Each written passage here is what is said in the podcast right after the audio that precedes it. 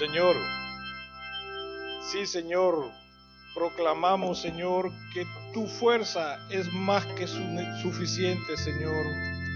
Tu presencia es más que suficiente, Señor, para nuestra necesidad, Padre. Oh Señor, estamos sumamente agradecidos, Padre glorioso, porque hasta este día, Señor, tú nos has ayudado, Señor. Hasta este día, Padre glorioso, tú estás con nosotros, Señor, supliendo nuestras necesidades, Señor. Hasta este día, Señor, tú nos has cubierto, Padre. Oh sí, Padre Celestial, gracias, Señor. Gracias, Padre. Oh Señor, te pedimos, Padre Santo, que tú puedas, Señor, hablarnos a nuestros corazones, Señor. Reconocemos, Señor, que nosotros solo somos instrumentos de tu santa palabra, Padre Santo. Y sabemos que en tu gran amor y en tu gran misericordia, una palabra fresca tienes para nosotros, Señor. Quédate bendito, quédate bendito con nosotros. Y por favor, Señor, Háblanos, Padre. Lo necesitamos en estos tiempos, Padre Celestial. Te lo rogamos, Señor, en el nombre de tu Hijo amado, Señor. Amén y amén. Pueden sentarse, hermanos.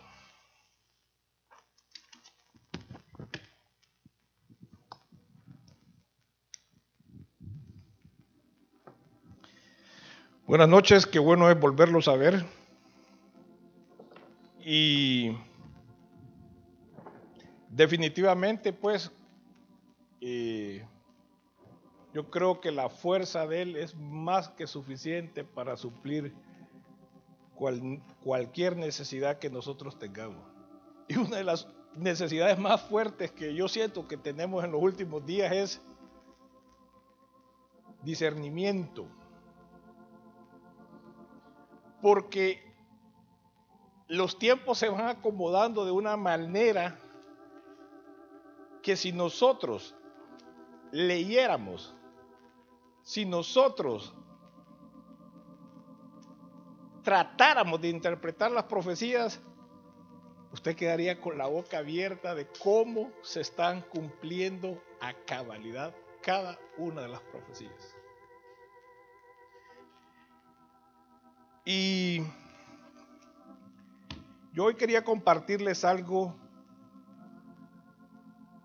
porque que es una continuación de una prédica. Pero quiero serles muy honesto con ustedes. Esa prédica ha sido una de las prédicas que más me han tocado, que son de las prédicas que más me han hecho reflexionar cuál es el camino que yo estoy llevando.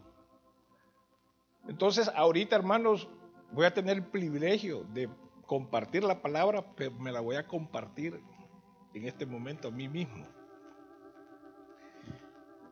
Y hace poco, hace uno, dos, tres jueves, nos compartieron sobre cuál era el costo de nosotros, los cristianos, en llegar a la meta. ¿Y qué costo más alto que tenemos que pagar para poder llegar a esa meta. Y de verdad quiero confesarles, esa prédica fue una sacudida, no les quiero decir una cachetada porque no estaba dormido, pero sí una sacudida en mi vida personal. ¿Cómo estoy caminando? ¿Qué precio estoy pagando? ¿Qué estoy dando yo? Para poder recibir todas esas bendiciones. Y me preocupó tanto, hermanos, y me tocó tanto, porque ¿saben qué? Ese es nuestro futuro, esa es nuestra vida futura. Hermanos, si seguimos caminando de la manera en que nosotros creemos que lo estamos haciendo, es muy posible muy posible que no lleguemos a la meta, que fracasemos.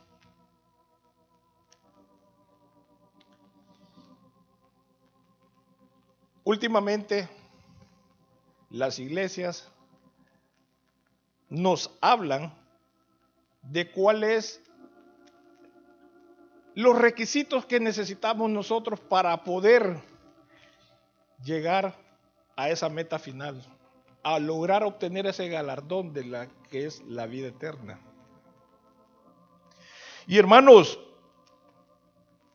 nos han dicho que no es necesario tomar la cruz y seguir padeciendo como lo padeció el Señor.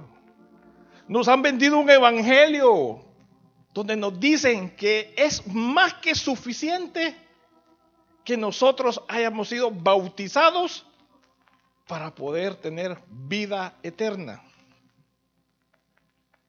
Pero si ustedes recuerdan la prédica de hace tres jueves, no concuerda con lo que el mundo perdón, no el mundo, algunas iglesias del mundo nos están predicando.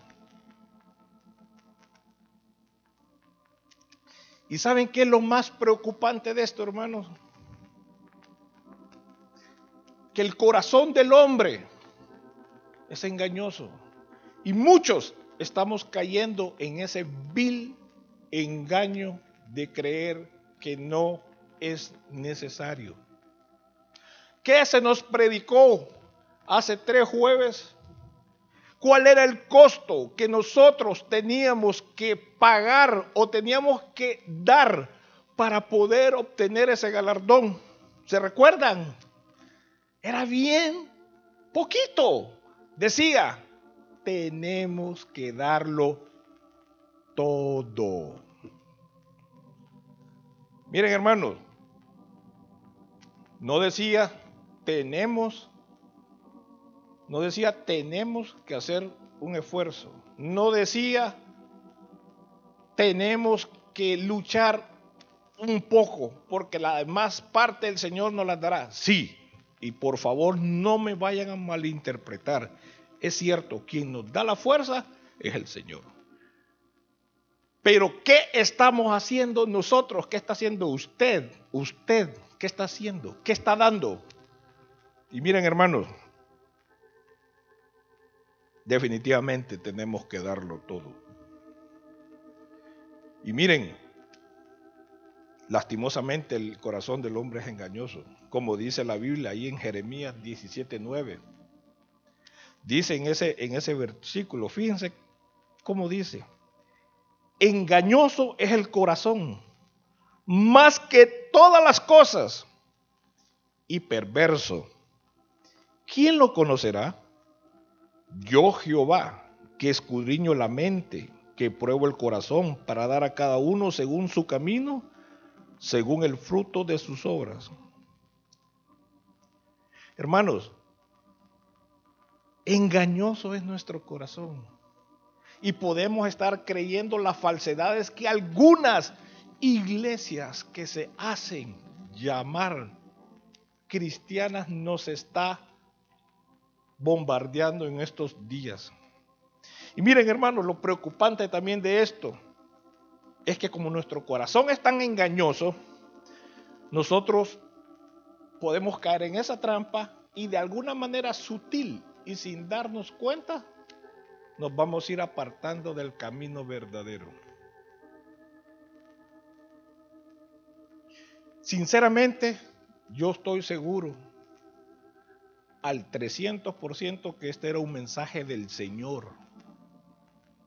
Porque el Señor sigue preocupado por su iglesia. Pero estoy hablando por su verdadera iglesia. Él quiere que todos, hermanos, que todos seamos salvos. Ese es el deseo, el anhelo de Él.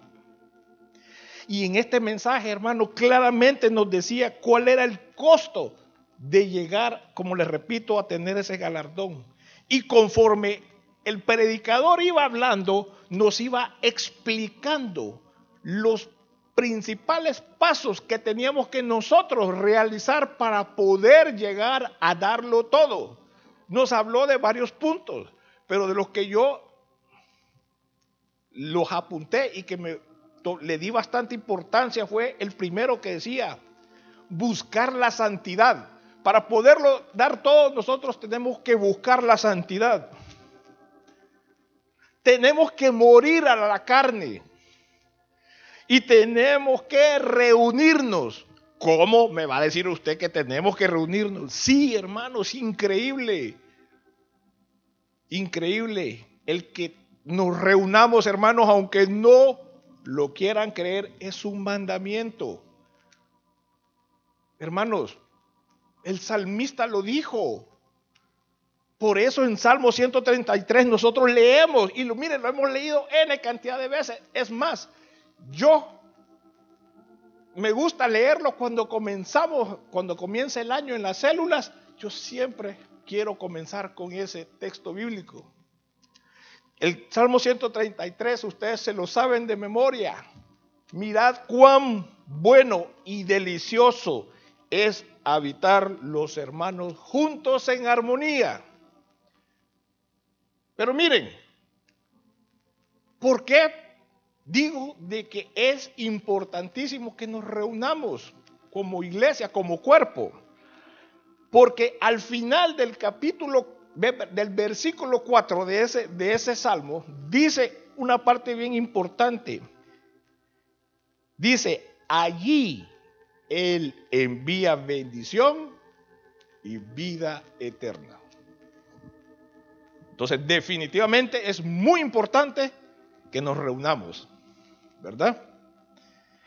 Pero bueno, vayamos, vayamos analizando poco a poco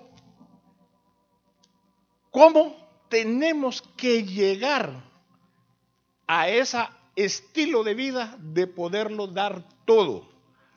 Mi prédica no es una repetición de ese, sino que es la base que yo tomé, porque le soy bien honesto y se lo vuelvo a recalcar, me tocó tanto que me dije, Señor, perdón, no estoy caminando como debo caminar, como tú quieres que yo camine. Entendí que el precio es todo. Pero hermanos, pero ¿cómo vamos a llegar a darlo todo?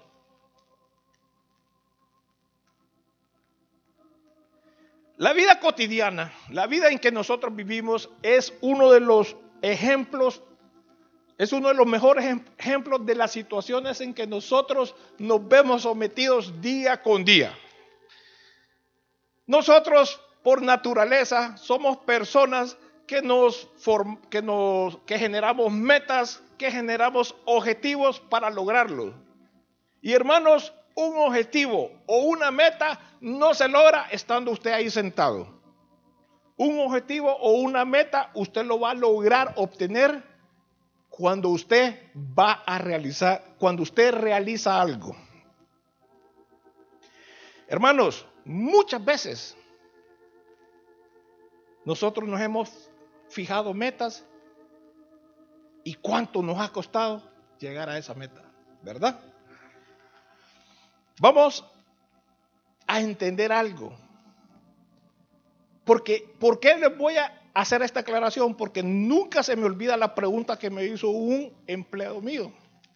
Me dice, si usted me dice que conoce de la Biblia, me dice, y usted dice que Dios es un Dios que nos ama, ¿por qué nos pone tan difíciles las cosas? Mire, me dice, yo quise ser técnico, solo y me tocaba ir en las noches, me dice. No, me dice, solo aguanté dos semanas. No, después no, yo salgo cansado. ¿Por qué me dice cuando nosotros queremos hacer algo nos cuesta tanto? ¿Ah? Explíqueme usted, me dice, usted que, dice que ha leído la Biblia. Ok, muy bien. Y, por eso voy a leer estos versículos que a continuación vamos a, a ver. Porque quiero recordarles a ustedes, que yo sé que lo tienen muy, pero muy claro, dónde está el génesis de que para realizar una meta o lograr un objetivo, nos va a tocar pagar el precio. Leamos, recordemos hermanos, este, esto es para que recordemos. Vámonos al libro de Génesis. Veamos en Génesis 3 y vamos a leer del 16 al 19. Yo sé que ustedes esto lo saben muy bien, pero para recordarlo, ¿de dónde nace que ahora todo, todo lo que nosotros emprendamos va a tener un precio? Dice en Génesis capítulo 3, versículo 16 al 19. A la mujer dijo, multiplicaré en gran manera los dolores en tu preñez en tus preñeces. Con dolor darás a luz los hijos, y tu deseo será para tu marido, y él se enseñoreará de ti. Y al hombre le dijo, por cuanto obedeciste a la voz de tu mujer y comiste del árbol que te mandé diciendo, no comerás de él, maldita será la tierra por tu causa, con dolor comerás de ella todos los días de tu vida. Espinos y cardos te producirá y comerás plantas del campo. Con sudor de tu rostro comerás el pan hasta que vuelvas a la tierra, porque de allá fuiste tomado, pues polvo eres y polvo volverás. Ahí comenzó todo, ahí comenzó la complicación para lograr obtener una meta. Y como les dije, solo leí estos versículos para que estemos claros y recordemos nuevamente por qué las cosas no van a ser fáciles cuando nos propongamos algo. Pero como les dije,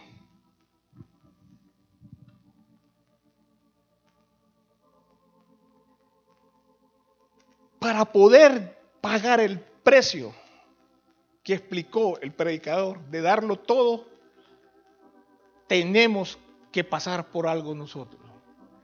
Y qué mejor, como les digo yo, comenzar a entender esto con la vida cotidiana.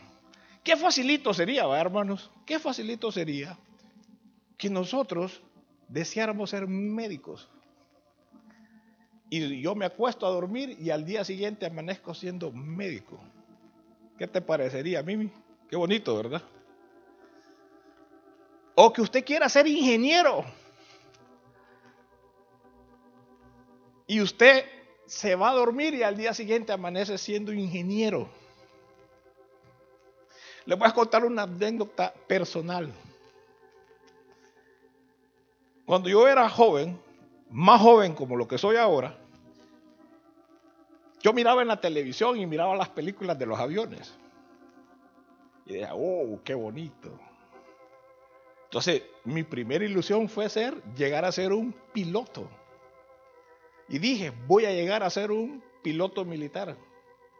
Y cabal, me inscribí en la academia militar, ingresé a la academia militar y este muchachito que ustedes ven estaba acostumbrado a levantarse a las 8 de la mañana, ¿verdad? Y cuando me pasaba de la hora, llegaba mi mamacita, hijo, hijito, ya es tarde, ¿verdad? Acostumbrado a levantarme a las 8, estirarme, estar como 20 minutos en la cama, preguntarme, ¿y hoy qué voy a comer? Hay cereal, hay esto, hay el otro. Cuando ingreso a la academia militar, Adiós todo eso, ese mundo de ilusiones. Me levantaban a las 4 de la mañana. ¿Y cuál? Aquella vocecita que me decía, hijo, levántate. Llegaban, ustedes han visto esos barriles que tienen unos, unas tapaderas metálicas grandes. Entonces llegaba alguien con dos tapaderas. ¡Bla, bla, bla! Levántense a las 4 de la mañana.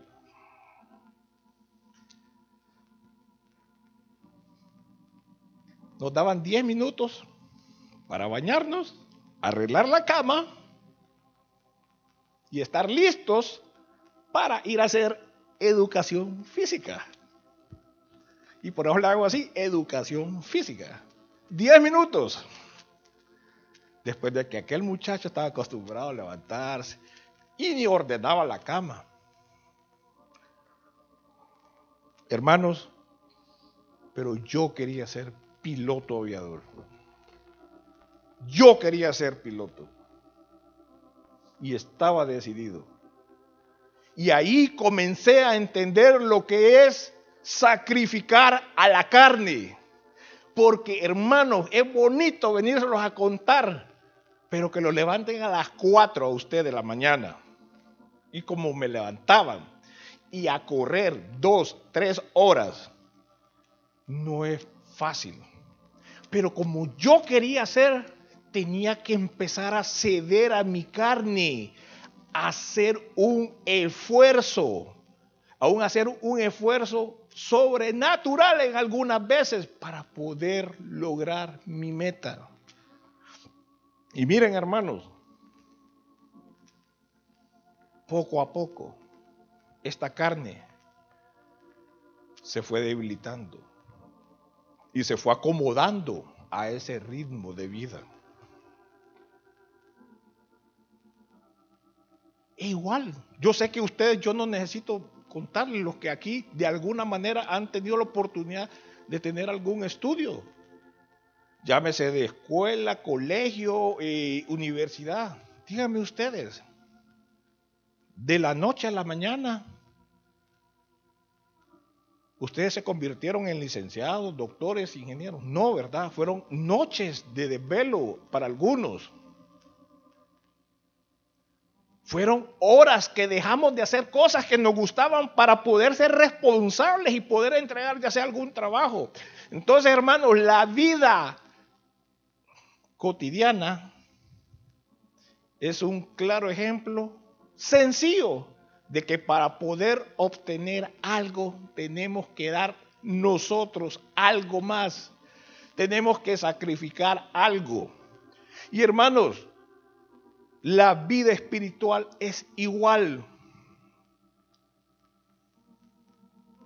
La vida espiritual es un proceso.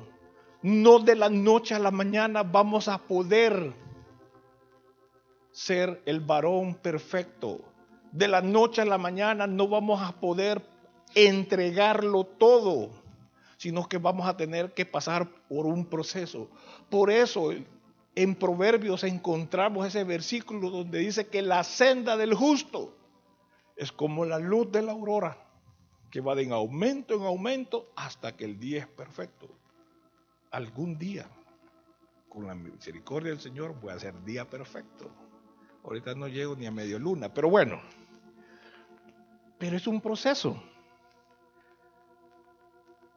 Dios, en su gran misericordia, porque yo siempre, alguien me preguntó, vos por qué decís, cuando vas a leer la Biblia, Dios en su gran misericordia.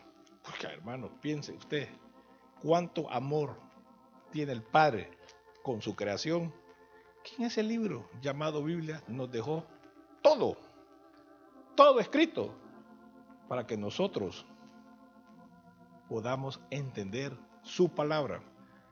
Vamos a leer uno de los libros que ejemplifica mejor cuáles son los pasos que tenemos que realizar para poder llegar a tener ese estilo de vida, de poderlo entregar todo, todo.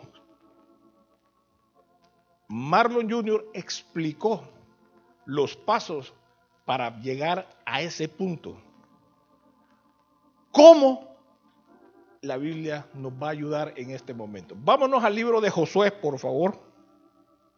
Y vamos a leer en el capítulo 1 del versículo 6 al versículo 9. Y ahí, hermanos, vamos a encontrar tres pasos importantes que necesita el cristiano verdadero para poder llegar a tener ese estilo de vida de poder entregarlo todo. Leamos. En el, empecemos en el versículo 6 del capítulo 1 de Josué. Esfuérzate y sé valiente, porque tú repartirás a este pueblo por heredar la tierra de la cual juré a sus padres que la daría a ellos. Solamente esfuérzate y sé muy valiente para cuidar de hacer conforme a toda la ley que mi siervo Moisés te mandó. No te apartes de ella ni a diestra ni a siniestra, para que seas prosperado en todas las cosas que emprenda. Nunca se apartará de tu boca este libro de la ley, sino que de día y de noche meditarás en él, para que guardes y hagas conforme a todo lo que en él está escrito, porque entonces harás prosperar tu camino y todo te saldrá bien. Mira que te mando, que te esfuerces y seas valiente. No temas ni desmayes, porque Jehová tu Dios estará contigo en donde quiera que vayas. Ahí están, para mí, los tres principales pasos que necesitamos para poder tener ese estilo de vida, de poder tener esa convicción de poderlo dar todo. Y cuando hablaba el predicador de poderlo dar todo, es poderlo dar todo al Señor, al único Dios verdadero. Los tres principales puntos son, esforcémonos, esforzaos, dice, esfuérzate. Dos, sé valiente. Tres, nunca apartar de tu boca este libro, meditarlo de día y de noche. ¿De qué libro está hablando? De la palabra del Señor de la escritura, de ese libro está hablando, de que lo meditemos de día y de noche. ¿Cómo lo meditamos de día y de noche? Ustedes lo hacen, ustedes lo hacen en sus holocaustos. A veces uno sale de su casa y va, y va pensando en, algún, en alguna situación y en eso se le viene un versículo bíblico y empiezan, por lo menos a mí en lo personal me pasa y voy analizando un versículo pero tenemos que tratar de que nunca se aparte de nuestra boca. Vamos a ver por partes estos tres pasos. Vamos a ver qué es esforzarse. Esforzarnos en la gracia. Miren esta definición de esforzarnos en la gracia. Esforzarse en la gracia es igual a pelear valerosamente competir seriamente y trabajar arduamente por aprender verdades divinas y guardarlas en el corazón y en la memoria, para luego transmitirlas a los escogidos de Dios, de tal manera que se alcance con el Evangelio de Salvación a todo el mundo. Esforzarse en el Evangelio, esforzarse en la gracia, hermanos, es eso trabajar arduamente por aprender las verdades divinas. Y hermanos, aprender, fíjense lo que dice después, guardarlas en nuestro corazón, en nuestra mente y después, dice, compartirlas. Veamos lo que dice la Biblia en 2 Timoteo capítulo 2 del versículo 1 al 10 sobre esforzados. Dice la Biblia en 2 Timoteo 2, del versículo 1 al 10. Dice, tú pues, hijo mío, esfuérzate en la gracia que es en Cristo Jesús, la que has oído de mí ante muchos testigos. Esto encarga a hombres fieles que sean idóneos para enseñar también a otros. Tú, pues, sufre penalidades como buen soldado de Jesucristo. Ninguno que milita se enreda en los negocios de la vida a fin de agradar a aquel que lo tomó por soldado. Y también al que lucha como atleta, no es coronado, sino lucha legítimamente. El labrador, para participar de los frutos, debe trabajar primero. Considera lo que digo, y el Señor te dé entendimiento en todo Acuérdate de Jesucristo, del linaje de David, resucitado de los muertos conforme a mi evangelio, en el cual sufro penalidades hasta prisiones, a modo de malhechor. Mas la palabra de Dios no está presa, jamás ha estado presa la palabra de Dios. Por tanto, todo lo soporto por amor de los escogidos, para que ellos también obtengan la salvación que es en Cristo Jesús con gloria eterna. Ahora leamos en Lucas 13:24. Dice Lucas 13:24. Esforzaos a entrar por la puerta angosta, porque os digo que muchos procurarán entrar y no podrán. Ojo aquí, me voy a detener. Aquí la palabra esforzados que aparece viene de un, vocablo que es agosinamoy. Agosinamoy, hasta cuando lo estaba escribiendo me costó. Que significa luchar, agonizar. Y la palabra entrar viene de un vocablo que denota violencia o estampida. Estoy hablando del texto que les acabo de leer, donde dice, esforzaos a entrar por la puerta angosta. Entonces, hermanos, si utilizamos el significado original de las palabras, este texto bíblico se traduciría de esta manera. Es más, no estoy traduciendo, estoy usando el significado real. Lucha agonizantemente por entrar por la puerta angosta. Imaginen, lucha agonizantemente por entrar por la puerta angosta. Porque os digo que muchos irrumpirán violentamente por entrar y no podrán. Hermanos,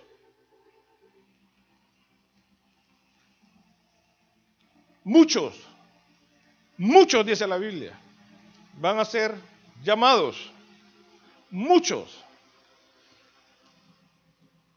Y más muchos serán escogidos. Así es que dice, ¿verdad? Y pocos serán escogidos. Pocos. Hermanos, el mensaje que el Señor le estaba mandando a Josué, esfuérzate y sé valiente, es uno de los claros ejemplos de que va a poder suceder en un futuro.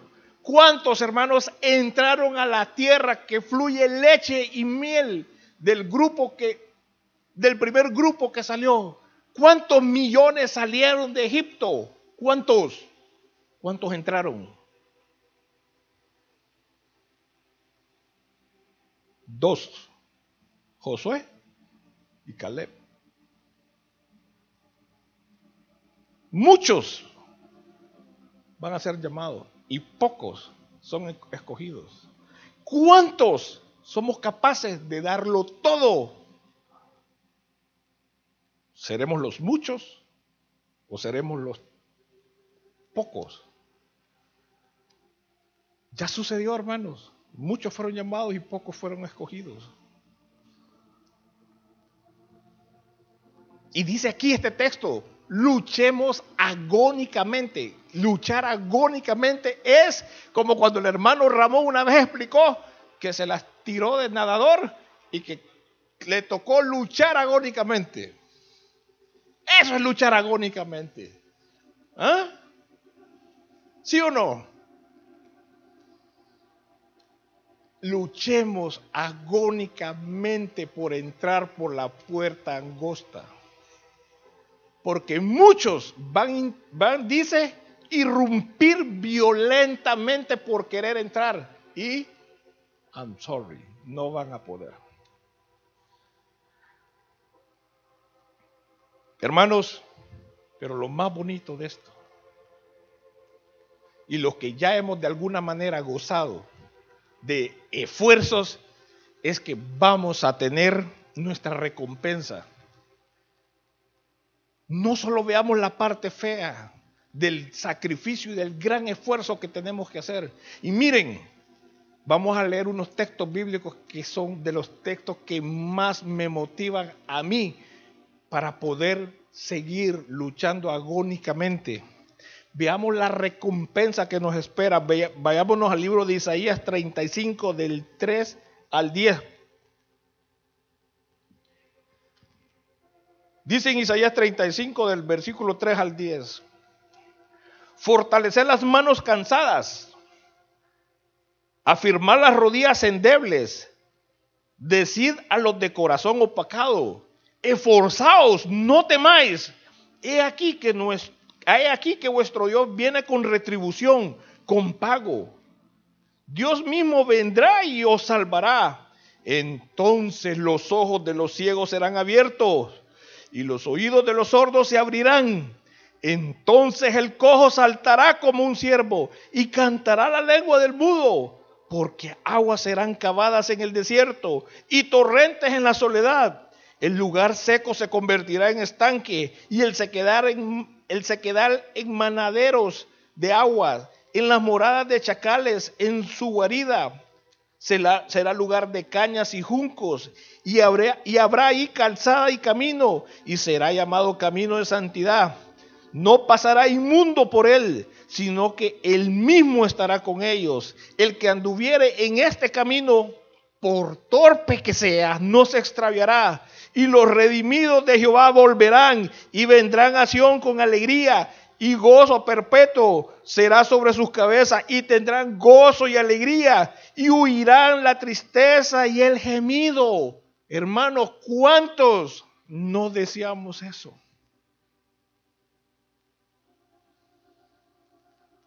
Ese es el precio. Eh, perdón, ese es el resultado de que nos esforcemos en esta caminata que estamos llevando. Nadie dijo que era fácil. Nadie. Jamás se me va a olvidar el día que yo me bauticé. Jamás. Porque el pastor me dijo una de las palabras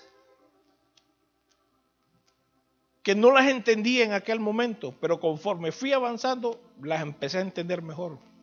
Me dijo, hoy comienza la parte más dura de tu caminata.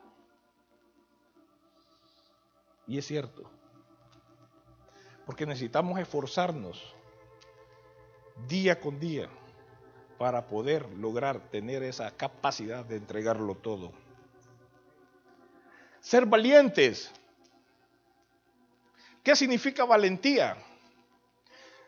Valentía dice que es una cualidad psicológica asimilable a la fortaleza. Cuando nosotros hablamos de valor, sentimos que estamos hablando de, de fortaleza. Pero es también una virtud que se adquiere con la repetición de actos valerosos. Entonces, la valentía, hermanos, dice que es una virtud que la vamos a fortalecer o que la vamos a adquirir con la repetición de actos valorosos. Y hermanos, el mensaje que el Señor le dio a Josué en aquel entonces es el mismo mensaje para la iglesia de hoy. El mismito, el mismito mensaje, lo que está escrito en el versículo 7 y 8. Solamente esfuérzate y sé valiente. Sé muy valiente, le dice, para cuidar de hacer conforme a toda la ley que mi siervo Moisés te mandó. No te aparte de ella ni a diestra ni a siniestra. ¿Para qué? Para que seamos prosperados en todas las cosas que emprendamos.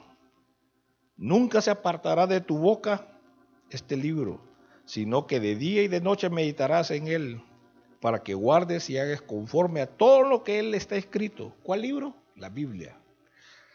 Porque entonces harás prosperar tu camino y todo te saldrá bien. Entonces, hermanos, tenemos que estar bien claros de algo. La vida del cristiano es una vida de esfuerzos, es una vida de guerras, es una vida de luchas, porque sin ninguna guerra, sin ninguna guerra, no tendremos ninguna victoria. Guárdense eso en su corazón. Sin ninguna guerra, no obtendremos ninguna victoria. Y esa es la vida de cada uno de nosotros día con día. A mí siempre me gusta preguntarle a los hermanos, y les voy a hacer una pregunta, pero no me la tienen que contestar. ¿Cuántos de los que estamos aquí, pero honestamente, se consideran que son personas valientes? Solamente esfuérzate y sé valiente. Eso es lo que nos manda el Señor. ¿Cuántos de los que estamos aquí, hermanos, nos consideramos valientes? Hay una historia que la han contado, les soy honesto, yo no sé si es verdad, no sé si es si es una o un cuento, pero ejemplifica realmente cuántos somos valientes. Dicen que en un lugar del África, en una iglesia, irrumpieron unos asesinos, unos secuestradores con ametralladoras y estaba un culto. Llegaron los, los asesinos y le dijeron al pastor que se callara y que quería que para el lado izquierdo se fueran todos los que creían que Jesús era el Salvador. Y los que no, les daban la oportunidad para irse inmediatamente, porque los iban a matar. Ni habían terminado de decirlo cuando quedaron como dos pelones. Todos se habían ido. Cuando todos se fueron, le dijo, pastor, puede continuar. Estos son los verdaderos. ¿Cuántos de aquí somos valientes? Hermanos, solo con la pandemia que acabamos de, que, acabamos, sí, porque va a pasar, en el nombre del Señor eso va a pasar. Solo con el tema de la pandemia y la vacunación, ¿cómo está dividiendo al pueblo del Señor? Solo con eso. Entonces, yo les pregunto, ¿dónde quedó el amor y la confianza que tenemos en Dios? Porque Él claramente nos dijo, no temas, yo estaré contigo.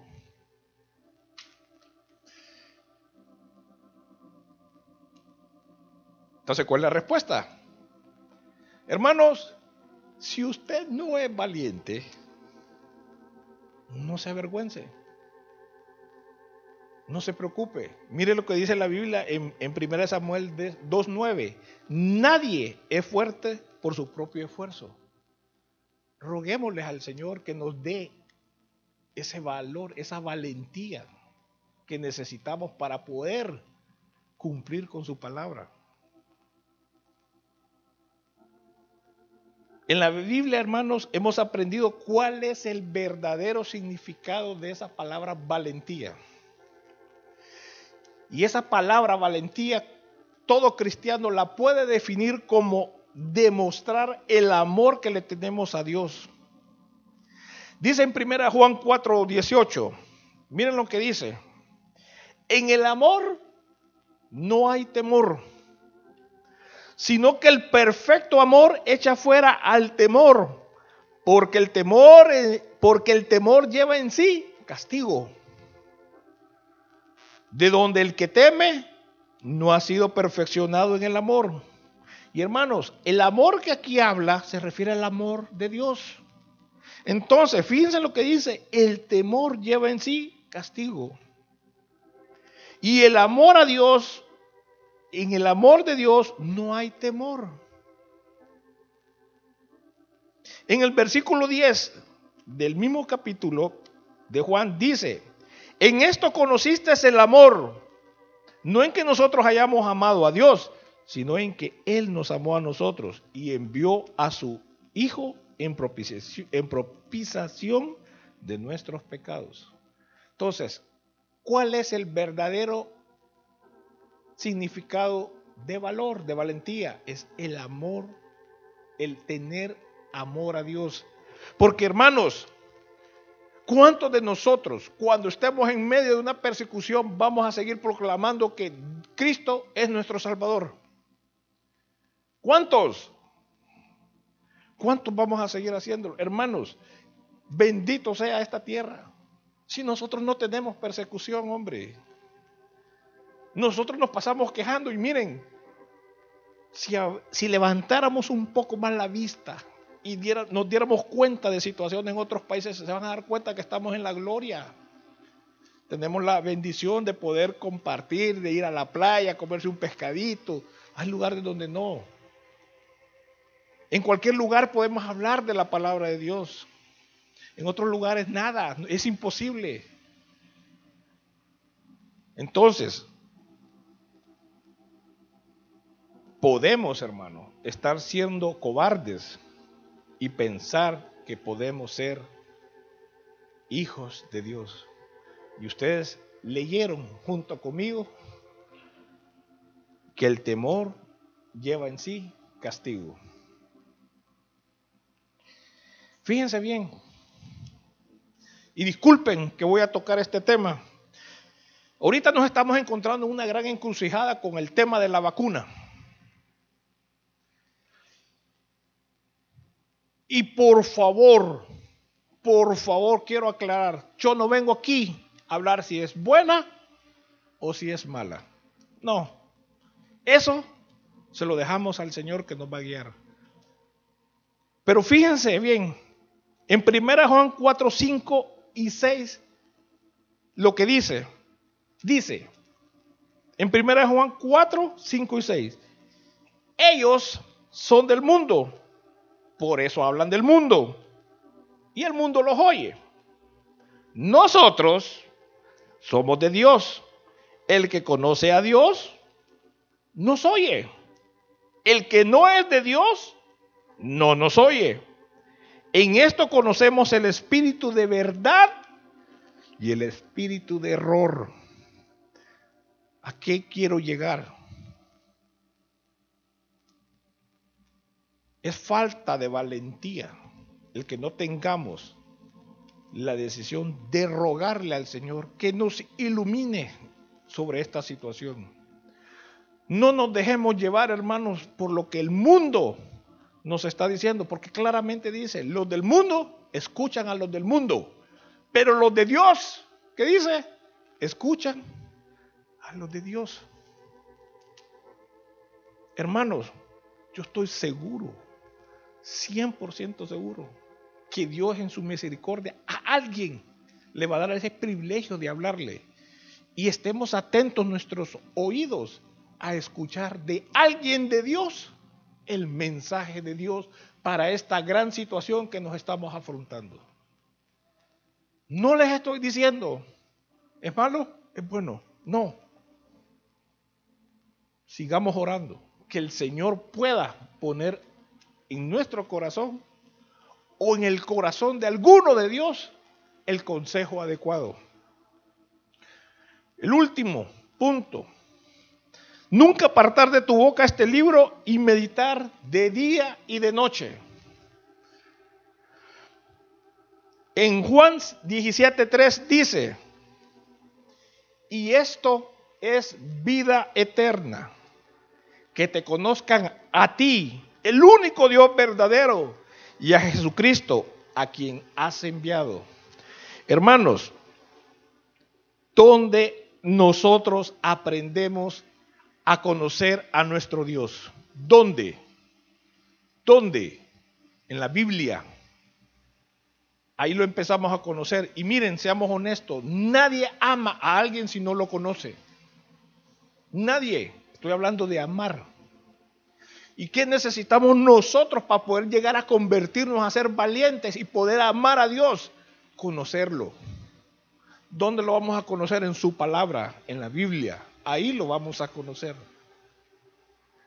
Y esto es vida eterna, fíjense bien, que te conozcan a ti y a mí, a Jesucristo, le dice el Señor.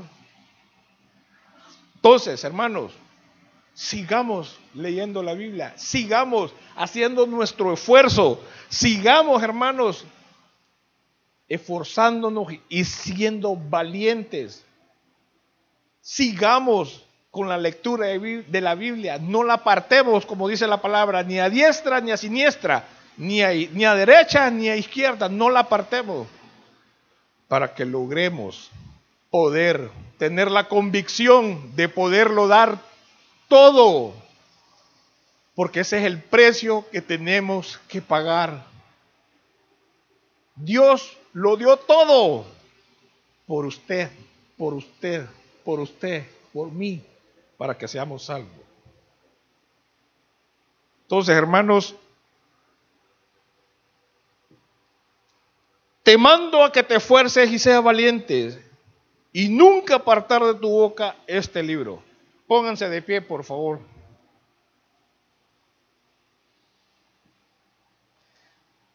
También el Señor nos dice algo para estos tiempos. En Deuteronomio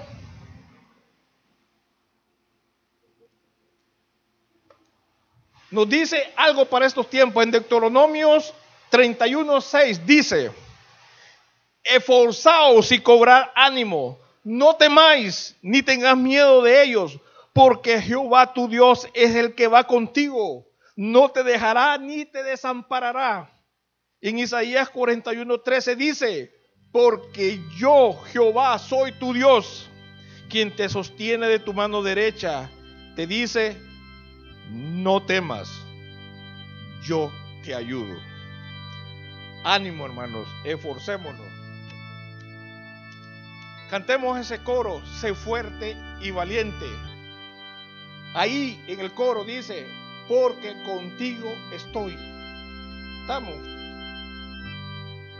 Sé fuerte y valiente sin temor, no desmayes, contigo estoy yo tu Dios contigo iré para conquistar. Yo entregaré a tus enemigos, dice el Señor.